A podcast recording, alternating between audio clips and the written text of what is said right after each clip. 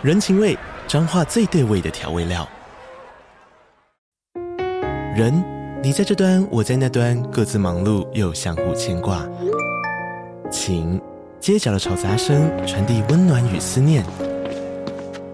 味，是从每一个转角飘出的乡愁。这里是彰化县政府 Pocket 节目《彰化早咖》，我是主持人内克。从彰化大小事各具特色到旅游攻略，透过轻松有趣的访谈，带着大家走进最在地的早咖。准备好了吗？彰化的故事，我们说给你听。以上为彰化县政府广告。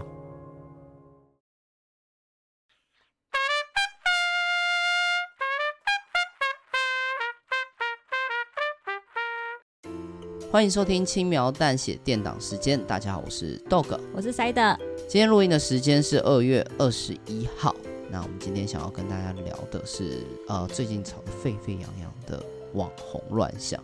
对，讲到网红乱象，大家一定想到就是，我相信大家脑海里一定就是浮现网红晚安小鸡，嗯，太有名了。对，就是最近炒得沸沸扬扬的，你知道吗？而且刚好发生在过年时时间吧，我记得。对，怕有些听众不知道，跟大家讲一下，这个直播主晚安小鸡啊，他就是在过年的期间，啊、呃，他还有一个很大的讲了一个很漂亮的话，说哦，我想要让台湾人知道说当地的一些真实的状况，就他他说我只是想要让台湾人知道当地真实的状况，哪里的状况？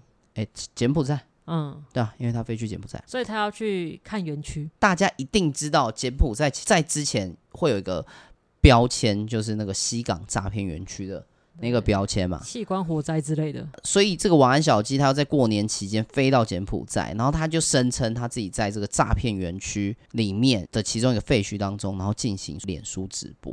那、嗯、那没想到他在直播的过程当中，他就被穿军服的人袭击。然后隔天就顺利逃出来了嘛。他在直播的时候，哇，他把自己身体搞得好像啊受了伤，然后还说他被对方电击，说身上财物都被洗劫一空这样子。这件事情爆发之后，就整个全部人都在看，因为其实坦白说，看到这边影片看到这边的时候，我就觉得干超假哦，真的哦。所以你在看第一次探险影片的时候，你也会觉得超假，因为真的太多破绽了啦。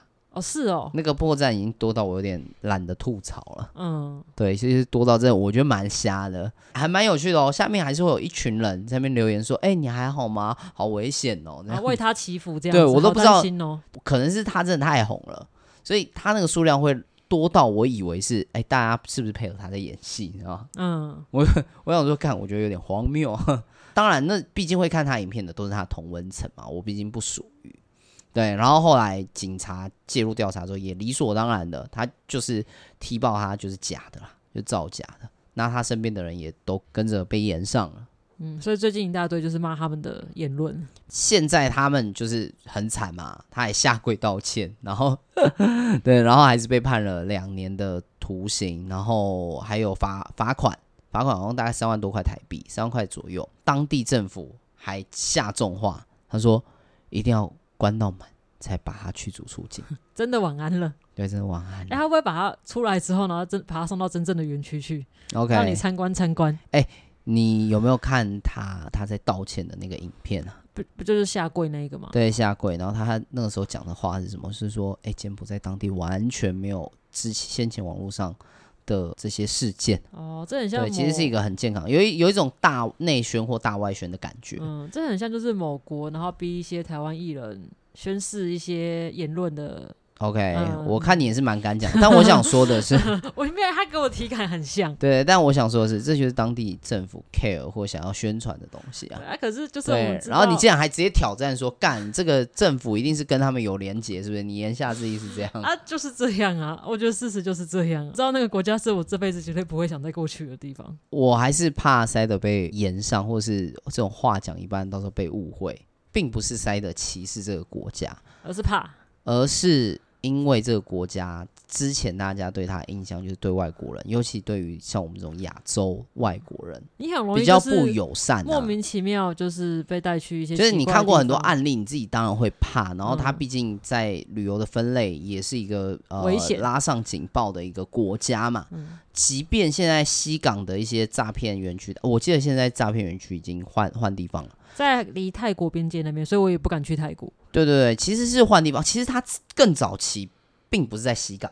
嗯，我记得在几年，就在几年之前，我记得在之前是在哪里？印尼吗？还是在哪里？我有点忘记。我忘记，反正他们有换过好几个。对，是后来才到西港，因为西港它这个这个背后的复呃历史背景有点复杂啦，就不不特别跟大家多讲。对，这个园区就是一直换来换去的，就是像现最近这样子的这种网红乱象，大家就吵得沸沸扬扬的嘛。我们想说，哎，这一集来跟大家聊一下，像这样子网红的乱象，那网红大家讨论的是什么？第一个就是博眼球，对吗？就是为了流量，流量跟博眼球，疯狂的事情。对，那其实也不是只有那个晚安小鸡啊，在国外其实也有很多这种就是很脱序、很疯狂的行为。然后塞德还也也还找了几个觉得比较夸张，跟大家分享一下。真的很夸张哎，嗯，就是我觉得其中一个影片就是他拍摄的地点在英国，对，然后是有我没有我没有要就是占种族，就是他是三个黑人在拍摄，那他们的企划就是走进陌生人家里。对，他们就拿着摄影机大摇大摆的就闯进一个陌生人家里。OK，对，然后他们还会跟屋主装熟。假设就是今天有陌生人来家里，我看到陌生人冲进来，我就直接说：“哎、欸，豆哥，你来一下。”然后你就冲出来嘛。然后对方还会看到你跟你装熟。哦，对，豆哥，你最近过得怎么样啊？工作还好吧？啊，怎么样怎么样？嗯、他就开始跟你装熟。我会以为他是真的跟你认识的人。没错。对，那当你说我不认识你，请你滚出去。他发现到你变脸的时候，他就会说：“哦，没有啦，我认错地方了。你这不是陈先生的家吼，这样子。”对，就是会故意这种装熟的脉络，或者是装作走错路这样子。可是他们在影片中做出一些很不礼貌的行为，我看了也是非常火大。OK，因为他们会坐在别人的沙发上，然后翻别人的东西，嗯，甚至屋内还有小朋友，他们也照拍。OK，对，所以我觉得这是让我觉得很不爽的事情。我觉得是很很冒犯啦，这个真的很冒犯，而且你一定会，你势必会吓到别人。因为说实在话是，如果真的有任何的非法行为的话，他们的行为就是这个样子。对，可是所以你不可能去识别嘛，你根本就不知道干，我怎么可能预设我家出现陌生人的时候是网红呢？对，对吧？可是可是他们这个影片的流量非常高啊，对啊，代表说就有有流量，大家想看呐、啊，所以他们就会一直做下去，所以变成这是一个气话。OK，但我相信他们应该也跟晚安小鸡一样，有吃上蛮多官司啊，毕竟这种争议型的 YouTuber 的代价就这样。对啊，我觉得如果他们今天在美国的话，应该已经被人家就是对啊，因为美国有那什么堡垒法嘛。对对对，就是非法，就是那个私人土地被非法入侵的时候，他直接可以给他们，他可以在他可以合理的去自卫或捍卫他自己的这个叫什么土地地盘。对对对，我们用地盘 local 一点。但这种争议型的 YouTuber 一定会超级多争议，而且一定也很容易背上一些官司啊，比如像晚安小鸡。晚安小鸡它也蛮有趣的，就是为什么我又拉回晚安小鸡，是因为它其实在台湾，它又做过一系列的那种什么鬼屋或废墟探险。哦，那一定很多人看了、啊，因为它都做一些就是平常大家不敢做的事情。对，然后呢，然后这些废墟或者是呃，它所谓的鬼屋啊，嗯，其实都是有有真的有屋主有地主持有的，所以他其实是私闯民宅，非法的闯入民宅当中。哦，是哦，所以那些鬼屋他就是，然后还被告，然后他，哎，那不是他塞好的吗？就他是塞好的，但是他是非法闯进人家家，哦，就是这个这个地方、这个空间或这个房子，屋主可能长期没有在使用之类的，嗯，然后他就穿凿附会，然后再造假这样子，然后每次都说哦，我自己没有造假，然后最后都被法院认证嘛，所以其实他人设翻车，我不会用人设翻车啦，他一路以来都维持他这个造假的人设。啊，但他收入很高哎。哦，对啊，对啊，他的收入毕竟他流量很好嘛。但他做这件事情，然后他月收入就是新闻是估说他一个月大概收收入五十万。对，当然这个初估大家听听就好。但我们想说的是，他一定呃收入是相较于一般的网红，他是可以让自己过得很好的收入。对啊，他应该是在那个集聚当中。就是我想说，你已经赚那么多钱，然后你还要去搞柬埔寨这一种，我有点不太理解。哦，真的是很白痴哎。对对对，所以就是看完之后觉得哇，我想说，如果你缺钱，急着想要博一些流量的话，那也就算了。但是啊，对对啊，你看你被关了，那你那五十万的收入还有吗？对，大家其实对他做这个很白目的行为，每一个人的不管是喜欢他还是讨厌他的人，看他的那个角度跟面相都差很多。比如说我跟你一样讨厌他，讨厌晚安小鸡好了。但我们讨厌的点可能完全不一样。哦。比如说，你可能是基于我觉得干你做这种行为就是很智障，你就是活该死好被抓。嗯、但有一些人就觉得干，我觉得好丢脸哦，我丢脸丢到国外了，怎么让外国人连连柬埔寨让柬埔寨的人看到台湾的人低能到这个程度，因为毕竟他出国，他被抓了，他的国籍就是有点要让整个台湾为他背书，嗯，你懂吗？就是就丢脸了，对，就是丢脸啊！哎、欸，你最近去柬埔寨，假设你真的去那里旅游好了，虽然对，但你一定也会被打上一个标签啊，因为哎，干、欸、他有台湾人、欸，他是不是怎么样？又想来黑我们国家，是不是？对吧、啊？一定势必还是会被打上这样的标签的，对啊。好，这是有点题外话，但回到前面这个 YouTuber 啊，我还想到那种，你说刚刚那个走进陌生人家里、那个，对，走进陌生人家，我还想到，因为这个给人家的就是屋主的冲击，应该是那种有生命危险的冲击。对，可是我有看到另外一个，就是也是有生命危险的冲击。OK，就是另外一个恶作剧的企划，就是在别人的车上倒汽油啊。对，就是他们也是专挑这种在停车场拍摄。然后在车主要牵车之前，他就会拿汽油桶的罐子，嗯，然后倒在别人的车子上，然后一边倒一边挑衅说：“哦，你完蛋喽，你完蛋喽。”然后倒完之后还会拿打火机一边在在挑衅他说：“哦，你完了，你完了，你车要烧起来了。”看，真的很北蓝，真的是很北蓝，超北蓝。然后他们我看到那个影片是那个车主超生气，直接掏枪出来，然后他们还说：“哦，那个是水了，那个是水，不要生气，不要生气。”对，哎，但我好像有看过类似的，只不过我想到我看到那个类似，好像有点像是在。屋主的车上放一个大便，但那个大便是假的，嗯，对，然后屋主就直接掏出电击枪，然后把那个人电，然后倒在地上。我不确定是不是同一组人啦，嗯，但都是拿车子做文章，而且是一系列的影片。哎、欸，但我其实已经被骗到说，会不会连他被电的这个东西都是谁好的？对，就是你已经，你已经我已经不知道什么是真的假的了，过度小心翼翼了。就是这种网红乱象泛滥到一个程度的时候，就会给大家有这种很可怕的心理心理恐惧啦。嗯，对，就是以后真的如果发生什么事情的话，大家其实也会预设说，干网红都谁的。我就觉得就是啊，先先减五十。嗯，对对。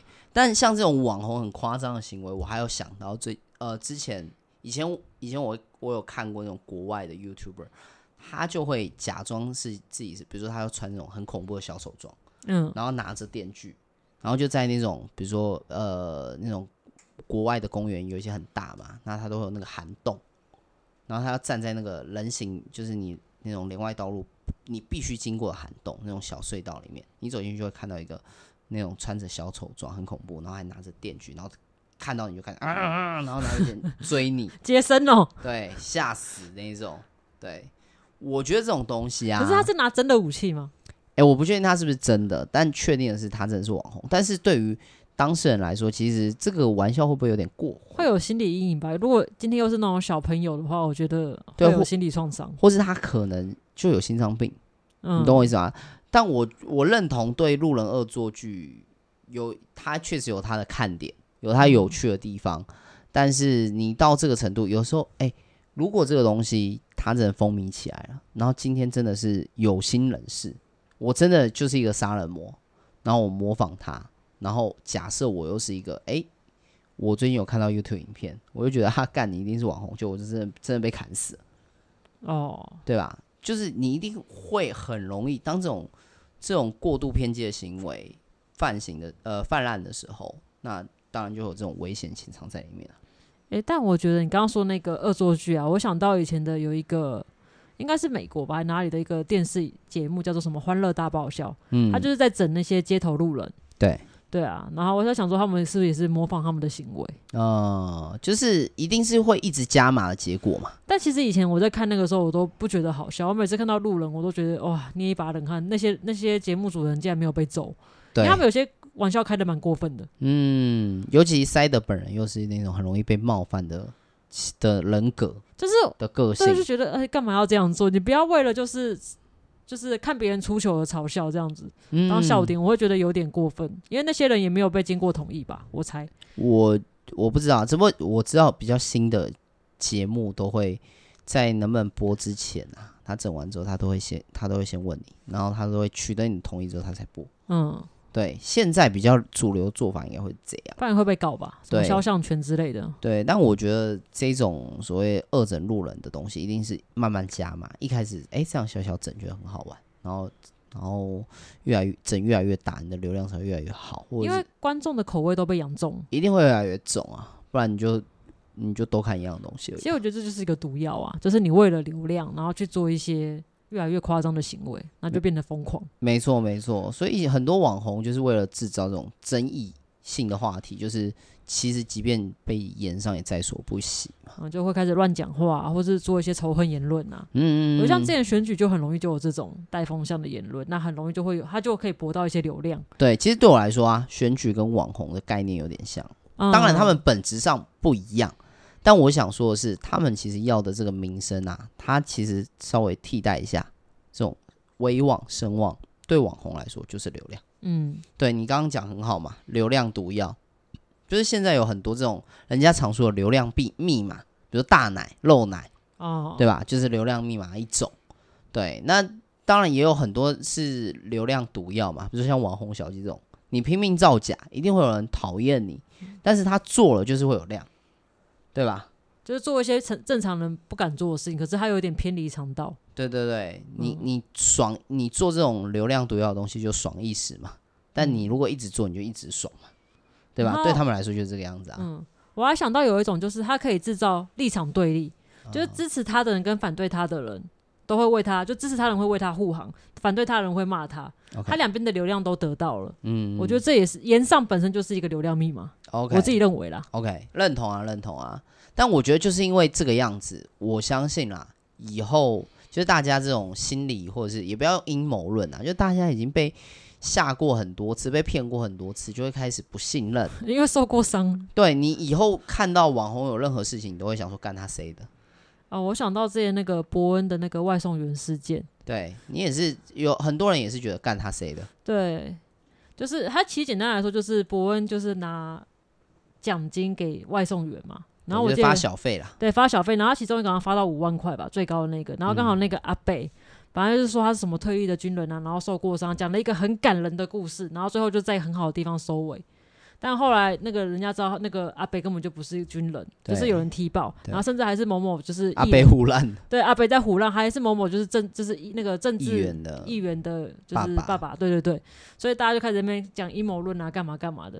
之后就出现了非常两极的评论嘛，有些人认为伯恩就是真的很无辜，对，然后有些人认为就是按、啊、你们萨泰尔就是套好嘛，做一套包包一套嘛，对，对啊，在 promote 那个议员嘛，在炒声量嘛，这样子，对，那还有，然后还有另外一个言论，就是你刚刚言论，就是觉得干都假的，呃，你是不是故意的？哦，故意的，对吧？你萨泰尔是故意制造这个对立，然后去去赚正反的流量。嗯，按你刚刚的说法，应该会是这样这个路线。就是对萨泰尔来说，就是我们也赚到流量，然后对，然后那个该曝光的也都曝光了。OK，双赢嘛。对，但我相信伯恩他真的就不是造假，我是相信他不是造假。对，或他自己就没有想要去制造这个对立，因为、嗯、因为你刚刚说法比较像是我萨泰尔就是要刻意制造这样子的对立跟冲突，嗯、然后得到正反两面的流量。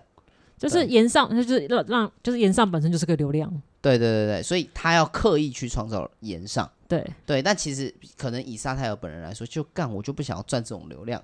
对啊，所以我那时候看完，我第一个觉得就是这这，我觉得博恩就是被波及到，然后看到一堆人在骂他，那时候心情就觉得说哇，哦，博恩脑粉出动啊，对，我我是博恩脑粉，不好意思啊，对，博恩脑粉出动。但是我想说的是，这种流量，我相信也不会是很多人去赚。可是一定大家看久了就会这种审美疲劳久了，或者是这种疑心病一起来之后，以后遇到这种事情就都说你是谁的啊？你是故意让自己被炎上？嗯，对啊。但所以，嗯，我我觉得这种东西啊，真的大家还是要稍微克制一下，不然哪一天你真的出事，你就你你你真的会波及到自己，你知道吗？而且你那个会被留下来。但我可以理解他们的心情，因为我觉得现在的网红真的是太多，然后创作的媒体也真的太多，而且流量一直被分散嘛，就流量变得越来越廉价。对，所以变成说大家为了想要赚那个流量，当然会做出一些很脱序的行为，就好比说，哎、欸，啊，我只要我很努力的做一个影片，嗯，观看数可能五千六千，可是我今天做一个延上的影片，大家在那边讨论吵得沸沸扬扬，三百万看，那我要不要再、嗯、再延上一波？嗯，如果这个流量造成这么巨大的差距的，就它已经变成毒药了。对，对，就是我没我回不去了，我还我干嘛要回去蹲着，然后花两三天，然后做一个很精致的影片，然后还没什么人看。对，到底为什么？因为这个真的很尴尬，是我，我觉得大家都被演算法耍着玩。呃，耍着玩，就是它会有几个元素嘛，演算法、你被演演算法给控制了，被绑架了，对。对吧？然后第二个是这一群人他可能本身也不具备能够创造流量的能力，嗯，所以或者说运气不好，对，所所以言上啊，它有可能对于某些人而言，它是门槛低的博取流量的东西，相对是一个捷径。对，它绝对会是一个捷径嘛，对啊啊，那如果我今天你看我要制造争议，相对简单，嗯，对吧？但如果我今天很认真做一个影片，然后被大家喜欢，坦白说这个难度比较高。嗯，因为很多人要受到演算法的青睐被看到，本身就是一个难度。没错，甚至我相信多数的人可能不具不一定具备这样子的能力。嗯，对，你懂我意思吗？我懂啊。对，所以所以我觉得这个东西它绝对就像你说，它就是一个毒药。对啊，我觉得我觉得现在的网红都是平台的打工仔，有也对，是我自己是这种心情啊。没错没错，所以其实嗯。现在网红的流量也开始变得廉价，那大家你看哦，为什么我会用廉价来形容？就是以前一样，可能一百万流量的网红可以赚这些钱，现在一百万网红，呃，假设他粉丝数一百万，他能够赚到的钱跟之前来比少很多。我觉得大概剩不到一半或三分之一。嗯，就是我有听有些网红分享过。OK，对，那甚至有些比较就是粉丝人数比较少那种奈米网红，对，甚至是拿不到业配费的。就厂商可能就是给你，哎、欸，产品给你体验，你帮我发发文、写写东西，做个影片这样子。OK，连钱都不想给你，嗯，或是直接采这种什么互惠的那种，哎、欸，那什么分润，对，对，就是你帮他卖东西，那、啊、有卖到多少，他再给你多少钱，对，变成这种形式。所以我觉得现在网红要赚钱很困难，就你没办法直接拿到一个有绝对金额的业配，对，而且现在很多平台在做媒合，所以你更难去跟平台方竞争，嗯，就是你都被平台一手抓啦。对啊，所以我觉得，因为现在他们可以直接透过平台下广告嘛，YouTube 广告、Podcast 广告、嗯，任何一个地方都可以下广告，所以有时候他们根本就认为说，我直接跟平台下，搞不好成效都比比我找一个我不知道成效好不好的那个网红好。好啦，这这到这边呢、啊，其实也只是轻描淡写的抱怨而已啦，因为我们毕竟粉丝人数就相对比较少嘛。嗯，赚钱很辛苦。对对对，当然，如果你用那种什么那叫什么呃教育者的心态来说，就说那你们就努力。变得更大就好。嗯，对。其实我们也很很努力在转型。对对对，就是因为我参加两届的创作者大会嘛。其实我知道，就是台湾的业者对于 Podcast 从 Podcast 来说非常的不友善。对，他可能在介绍他的产品，然后他说：“哎、欸，你是做什么的？”然后一般人说：“哎、欸，你是做部落格的吗？是你在拍影片的干嘛的？”我说：“哦，没有，做 Podcast。”他说：“哦，这个哦，Podcast 我们没有合作过，哎，但还是可以。”啊，先先先换个名片好了，这样子就代表他没有想要细谈。面有难色。对对对，就是我谈了好几间厂商，大家大家听到我是做纯 Podcast，就是有一点面有难色。哎，你没有在做影片哦，你没有在开箱哦，哎、啊，你没有在写部落格哦。其实不难理解啦，就是如果我自己是甲方的话，我应该也不会想要每次下一个呃流量相对没有那么高的 Podcast 频道。对，所以他们可是他们会连流量都不想问。就听到你做 podcast，他也不会问说，哎、欸，你流量多少？Uh, 你有多少的会员粉丝数？对对，你讲这个现象已经已经是已经悲惨到，就是人家连想跟你交流下去都没有了。这样，呃，一部分也是这个平台太新了，就是很多很多，而且它新，当然它有一个膨胀期，但是它确实不像主流的频道来说，疫情爆发的时候，还有稍微就是大家抢先冲着去做，也不是稍微啦，就是大爆发啊，大爆发，对，大爆炸。对，你可以用大爆炸，绝对不是稍微那个量。哦、我比较委婉一点。干那个超怪的好吧？那个那个已经是那叫什么蜂拥？哎，不能蜂拥的意思，前仆后继。对对啊，那个那个状态。对，所以创作者就变得越来越多啦。那创作者变多，你理所当然流量，但也有可能会被稀释。竞争者也变得更多，对，然后他就会进入，哎，一个产业一旦竞争者越来越多，当然就会开始有一些销价竞争啊，就是所谓成熟产业会出现的一些商业商业竞争行为，那就会让。整个环境啊，大家赚的钱就越来越少，这是一定的啦，一定会这样。对啊，这是一定的啦。然后 Podcast 也没有像你看，在 Podcast 元年之后，他也没有如大家预期的，就是用这种非常非常正向的成长速度在成长。像是会赚钱的，证就是只剩下那些了。对啊，就前二十大这样子，藏在前二十大那里面，大家熟悉的那几位。对对，不然我觉得非常困难。就是我跟很多的人交流过之后，觉得大家都很辛苦。嗯，对，所以如果真的很喜欢，希望我们这类型的创作者能够继续活下去的话，多去听几次这样子。如果今天他们有广告，好可怜哦，有广告有动态广告插入的话，帮他们听完，这对他们来说很重要。哦、对我们已经卑微到要用这种方式。没有，我觉得这就是一个支持的方式，就是帮他们听完广告也是一个支持他们的方式。对，哎、欸，你在当创作者之前，你不会想过这些，你甚至还会去就跳掉啊，对啊，啊你还会去装那种排掉广告的。你怎么知道？我以前有装，他现在 YouTube 都挡掉了，可恶。对啊。所以其实，呃，塞德其实在开播之前还问我说：“哎，那你看这些网红都做了那么多偏激的行为，对，就是我们可以为了流量而愿意付出什么？对对，你你到底愿意付出什么？就是塞德那时候问我这一题啊，然后豆哥想非常久，也没有吧，没有想非常久，其实没有想非常久，真的吗？对，而是我觉得对我来说。”流量它是有不一样的价值的。那我先问个问题，就是以现在的轻描淡写来说，哈，你为愿意为了这个频道成长，你去付出了什么？你看到我们现在缺了什么东西，你愿意为他付出什么？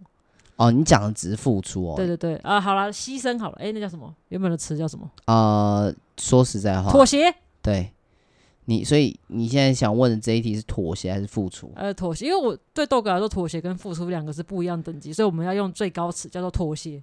干。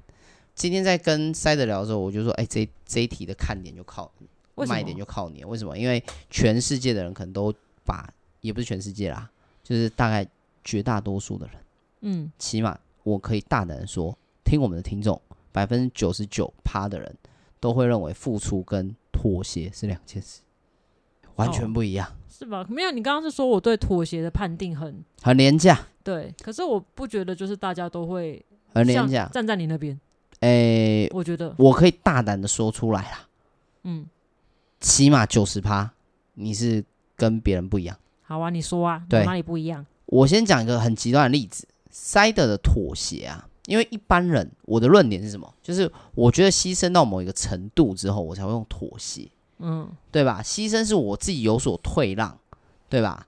那我觉得走到妥协，一定是我不愿意做这件事情，然后我基于什么样子的原因去做了。所以他不能只是某一个绝对事件，然后就跟我讲说，你这叫妥协。比如说塞德有有一个绝对妥协的绝对值，叫做露脸。对塞德来说，露脸哦，露脸我觉得是最高层级，因为它相对代表我们可能会有遭遇人身危险的一个风险，所以我对对我来说它是最高层级。哦，危险啊！其实塞德讲的危险啊，好涵盖各种，就是可能各自被暴露啊，对，或者是各种就是我们私私生活被曝光，因为我很。注重隐私，对对对，所以可是刚刚你刚刚说的妥协就是好啊，假设我们一群人出去吃饭，对，A 说想吃披萨，B 说想吃小火锅，然后我其实是想要吃烧烤，对，但是最后他们吵来吵去之后，我想说那不然吃披萨或小火锅都可以，我就会把我的东西妥协掉了。OK，你就相对妥协，我觉得这就是妥协啊。塞德的妥协廉价，就是因为他对这个世界上绝大部分的东西都不满意。都不买单。你讲的一副很难搞的样子。对，就是你的本质，就是你的本质，根本意义上你是难搞的。但是你在与人的相处，你愿意配合大家。对啊，不然所以你就会很痛苦，因为一般人不会那么痛苦，不会痛苦到说我正在妥协，你懂吗？可是，可是对我来说，我是怎么样？哦，我很想吃披萨，然后其他人想吃小火锅，想吃牛排。嗯，那真的吃了小火锅或牛排。我不会用说干好痛苦哦，我就想吃披萨，啊、这什么垃圾东西，我不会有这种心情。可是上次我想吃小火锅就这样啊，对，你们大家都不想去吃，然后就说人好多，然后一个说想要找有喝酒的地方，另外一个想要干嘛干嘛。然后塞德团开始盘点流水账，突然盘了一个流水账出来，猝不及防啊！我就妥协说好了，啊你们想吃想吃。可以去喝酒的地方就去吧，我就不吃小火锅了。然后我们就吃一个餐厅吧。然后我就给塞饼。对对，他他说这叫妥协。我觉得我妥协，我好想吃小火锅。为什么用妥协廉价来形容啊？其实这个东西可以讲的点已经多到什么？多到我可以另外再开一集讨论这件事情。就我的人生每天我的都在妥协，每天都在妥协。你知道吗？他为什么会说他一定跟九十趴的人？不一样，到底哪里不一样？我再举一个更极端的例子。我前面讲这个东西都是，我觉得还有一部分的人会说，哎、欸，我觉得塞德说用妥协好像也没有到，也没有到很偏激、很极端。好，我讲另外一个情境。今天假设我们要去打电动，嗯，要去玩一个新的游戏，打电动，好、欸，新的主机。哎、欸，如果你今天突然跟他讲说，哎、欸，我们现在去玩一个 Xbox，然后你没有玩过的游戏，嗯，对，那塞我比较喜欢玩 Switch，然后塞的就会开始用妥协来形容。对，就是为什么不玩 Switch？对，Switch 比较比较同乐啊。对，因为为什么他他只是基于我不想学新的东西，我只要学新的东西就要妥协，你懂吗？就是所有的按键你都要去重新适应，然后对吧？对，但我们一般来说会说哦。好啦，但你用游戏，我觉得有点有点牺牲，有点太过分了。没有，这个很 heavy，没错。但是这个东西可以很极限的去彰显出来，哦，对吧？因为我们比如说小时候，大家一定会有那种放学有一些有那种经验，就是大家放学之后去某个同学家打电动，嗯，哎、欸，他家有一个新的电玩，哎，我们去玩好不好？感觉好酷哦，我想要去探索一下。对塞德来说，刚好负担哦。哦，没有，对我来说，情境就是我可能有想玩的，我才会去。可是去了之后，他们说：“哎、欸，我们玩另外一片新的，好不好？”然后你就会说：“哦，我我妥协。”啊，可是我好想玩那个啊，没有。可是另外一片新的比较好玩。我说：“哦，好吧，那那那我在旁边看你们玩，对我就会妥协了。”对，但我，我很常就是你们一群人在打电动，我在旁边只是默默就看着你们玩，这样我就哦，好好玩哦。对对，我就会说对，但对其他人而言说。他的那个被剥夺感不会那么痛，我会说哦，虽然很想玩这个，但是毕竟是新的电动，我家也没有。那我玩新的，虽然这个这个题材我没那么感兴趣，但是感觉好像也也 OK 啦。嗯，或者是哦好，那就玩吧，但不会到痛苦。但你是因为我啊干，我就没玩到我想玩的时候，我痛苦到爆炸。嗯，你懂吗？你这是本位主义的极限彰显。但我就是很容易退让啊，所以我觉得我做任何事情都是都是妥协，都是以妥协为前提在做做决定。对对，就所以我才会说你的妥协变得廉，哎，妥协变得廉价这件事情，或妥协的门槛尺度很低，不见得是在骂一个人。嗯，对。但因为我的妥协有分级啊。对，但是不管怎么样，是每一个人走进妥协这件事，因为我们有对焦过，什么叫做妥协？妥协就是你觉得痛苦、剥夺感。有剥夺感的时候，那个就叫做妥协。嗯，对，这是我们的共识。当然，塞德他说他的妥协有分级，是比如说我妥协陪大家打电动，这是轻度妥协。对啊，如果我今天就是如果我今天要露脸挑科目三，挑科目三，这叫极重度的妥协。对，这个就是 max，对，拉满。对，就是我把我的人生都妥协下去的妥协。OK，对，但对其他人来说是。哦，我有被剥夺感，有一些对我而言，我可能会称呼叫牺牲，嗯、或我有所退让。对我来说，就是我就统一嘛，就叫妥协。然后它只是依依据痛苦指数来分程度而已。对对，但对我来说，关键就在这边啊。嗯、对我来说，我不会有被剥夺感，所以我才会用牺牲来称呼。哦、可是你是动不动就会被剥有被剥夺感哦，哦，是吗？对，所以我都用痛苦指数来说。对，所以这个关键就是差别在这里啊。嗯哼。对吧？就是我不会说，我今天做这件事情，比如说我去打个电动，我一样是打电动，但我打了一个我不喜欢的题材，然后我就觉得干，我我被剥夺了，你懂我意思吗？嗯，对。但你可能会。那我问个问题，对你来说怎么样算妥协？对我来说，我的直接定义叫做我被迫低头了，叫妥协。嗯，那以轻描淡写来说呢？你做了什么事情，然后让你觉得哇，好妥协哦？目前没有。呃，假设嘛。就是想象你做什么哦，你你现在你刚刚那一题的意思是说，对对对，就是回到我们原本的问题嘛，就是你会愿意为了轻描淡写的流量做出什么样的妥协？嗯，好比说什么哎露脸，或者是讲一些很过激的言论，或是拍呃抖音影片，拍抖音影片，呃科目三之类的。对，呃，我会这样子说，是我交换到了什么？因为你是用流量嘛，我第一个我会跟你讲，塞德超喜欢出这种陷阱题。就是他每次都会说，干，你不要想那么多。然后我一讲，比如说，比如说，我就说，哦，流量，对不对？你问我这一题，那我就说，哦，那我可能跳个露露脸，跳科目三。对，我就是为了赚这个流量，到以后我可能再把这个钱赚回来。然后现在就是说，可是你这个流量可能不能变现哦。其实你这个流量，我刚出这一题背后，我没跟你讲的是这个流量很毒哦，会害会搞死你的那一种。但 他每次都不先讲。好了，那我就问正确一点，就是多少流量你愿意做这件事情呢？哦。对我来说，就是对比一个流量数字好了，给我。我我觉得不用这样说，嗯、我给你一个前提，嗯，假设这个流量可以让我赚多少钱？爆赚钱。假设假设好了，赚多少？假设五千块，稳定。对假好，五千块露脸，五千块露脸不不接不接。对，但如果五千块你逼着我露脸，我就会说我妥协了。但一定是有一些情况，比如说。你今天为了赚这个五千块，然后你跟我讲说，如果你你你不露脸的话，我就跟你离婚。那我当然就这就叫妥协。当然不会，我说我现在是否轻描淡写。对对，这这这是历史。好，那五千块，然后唱歌。哎、欸，你妥协？妥协。对。好，那一万块露脸唱歌。妥协。妥，这也算妥协。妥协，妥协就是不要的意思是不是？对，就是我不要啊。就是对我来说，如果我做了，就叫做妥协。当然，嗯如果你问我会不会做，我一定会说不会做。嗯，对，但你这一题的意思就是说我为了一万块钱，然后要露脸唱歌，那假设我，被迫做那那，简单来说就是妥协，就当他拒绝的意思。三万块露脸唱歌，不要啊，十万块露脸唱歌，不要啊，十万块也不要，对啊，因为你要露脸唱歌啊，三十万露脸唱歌，那我唱啊，原来是钱不够的问题。对啊，因为对我来说一定会有正向跟负向嘛。为什么三十万就愿意？第一个是，嗯，我用一个比较直白的言论来沟通好了。嗯，你工作，对吧？哦，你是用你的工作的 CP 值来换算这件事情？没有你，你工作你也一定是付出，对吧？嗯，你工作你一定，呃，也不是要说你一定啊。很多人工作一定不是说哦，因为我很喜欢工作，嗯，对，他一定是把它视为一个呃劳力付出或相对痛苦的一个一件事情，嗯，对吧？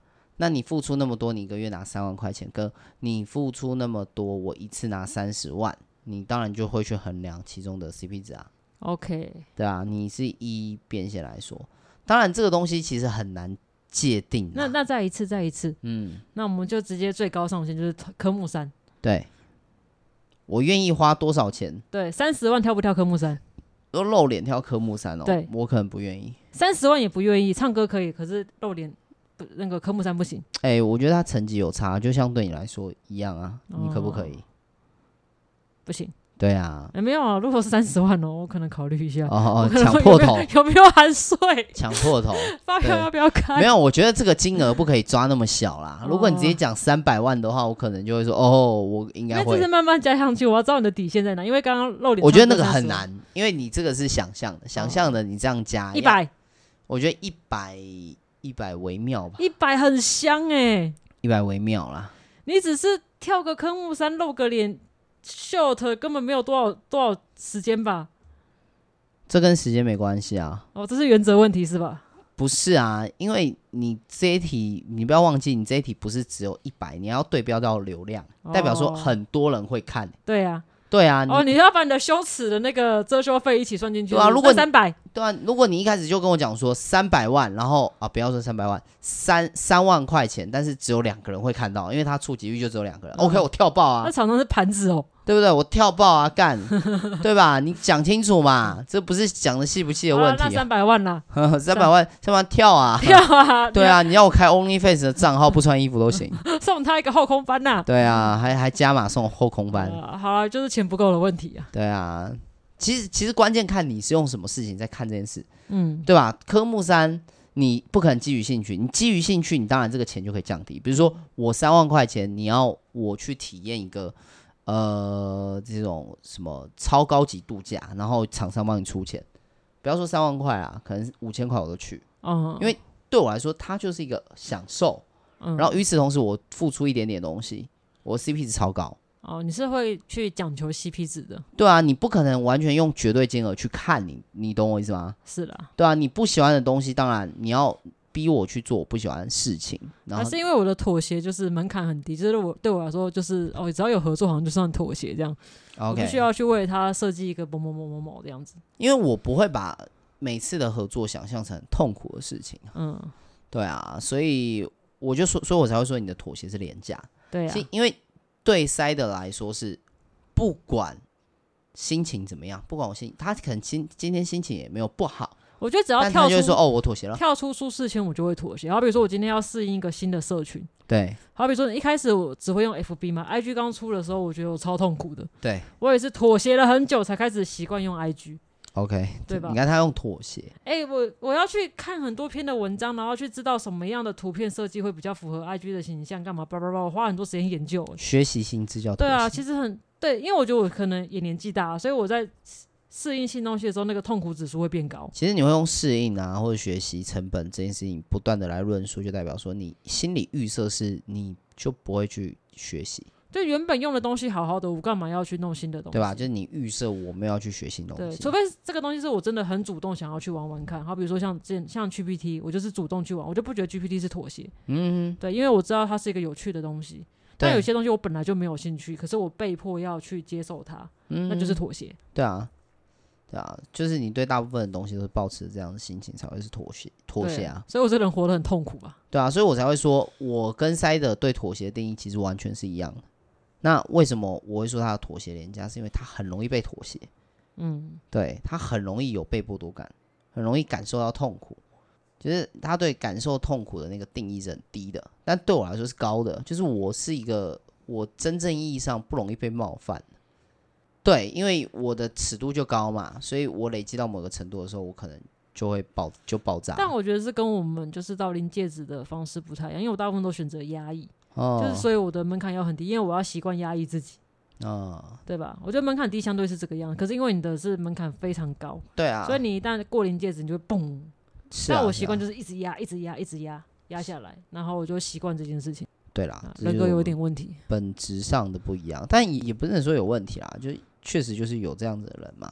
嗯，好啦，聊了很多题外话。总之，我们其实今天想跟大家聊的还是一些网红事件啦。然后到后面不知道为什么在聊妥协这件事情。对，因为我真的觉得你的妥协实在是太有趣了，真的很有趣。虽然听起来感觉好像我都在呛你，或者我在批判你，但事实上其实不是哎、欸。我我觉得。下播后就换你妥协啦。对，那就是那就是大家都有不一样的选择，你不可能去强迫他个性，去跟他讲说，我认为这个不算妥协啦。对，然后你就强迫去改变他人生定义或人生价值，我觉得不可能的。嗯，对啊，我觉得是妥协就是这样。下播之后，这些事情都还依旧会是他的妥协。对呀，对啊，所以没有啦，我只是想说一下，我们感情还是挺好的。好，哎，所以你还是没有告诉我，你会为了我们轻描淡写。呃，做出什么样的？好了，不要用妥协，妥协对你来说太太太高，牺牲。哦，对，许个愿吧。牺牲？对，我要让你立一个 flag，快点。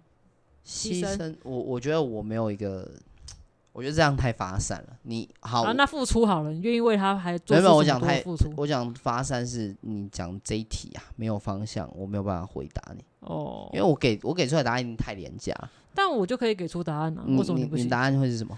就是我过往已经写到已经腻的主题，我会为了博得流量，我会重新回来写。好比说猎奇的、写新的，我过往已经写太多，写到已经有点厌烦了。OK，对，所以可是因为我知道那些东西大家爱看，所以我会回去重新写，甚至还会融入大家喜欢的都市传说的元素。OK，对，这对我来说就是一种妥协。听众评评理，这很很廉价吧？啊，这很廉价吗？对吧？可是创作者本来就是有创作自由啊。对啊，啊，我现在就是不想要写这种类型，我想要写别的类型的故事，不行？是啊，是啊，是啊，可以啊，可以啊，但是就没流量啊，啊靠北哦。对啊，可以啊。对啊，你 真是机车。没有啦，吵个架。你看这个人，他在红之前就已经这个样子，红了一定不得了。为什么？我还是一样。他就想，他到时候心态就又多了一个成本。老娘都已经那么红了，我还要去妥协自己，没有妥协自己的创作自由。习惯压抑自己，不然呢？对不对？压抑有痛苦，痛苦才有创作的动能，你知道吗？对吧？可是你问这一题叫做“我愿意为流量付出”，对，可是我很好奇，就是你想要多做什么事情？我想要过往你不想做的事情，可是你却为了这个东西，然后多做了一些事情。我都啊。哦哦，哦，你好妥协哦。不是，我都我都是因为我不会觉得，我就觉得它只是一个付出。比如说你要我做影片，那对我来说我就是一样都是付出时间，那就付出啊。哦，那下一次的白痴歌给你唱好吗？反正你也没露脸吧。白痴歌。对呀。可以啊。耶。对啊，当然是要适合的啦。适合的，适合，绝对适合的。呃，我唱有效果的。一定要有效，一定你你唱一定有效果，太棒了。豆哥现在攥紧自己的拳头，然后开始流冷汗。那看，有什么不好？等一下传给你，我歌词写好了。好，那最后我们还是谢谢大家的收听。呃，如果你喜欢我们的频道的话，可以追踪我们 FB IG 轻描淡写，里面有很多塞的其他创作。然后也欢迎大家在我们 Apple Podcast 给我们五星好评留言，跟我们互动哦。拜托啦。好，感谢大家收听，我是豆哥，我是塞的。好，我们下次见。要听英文哦，听完哦。拜拜。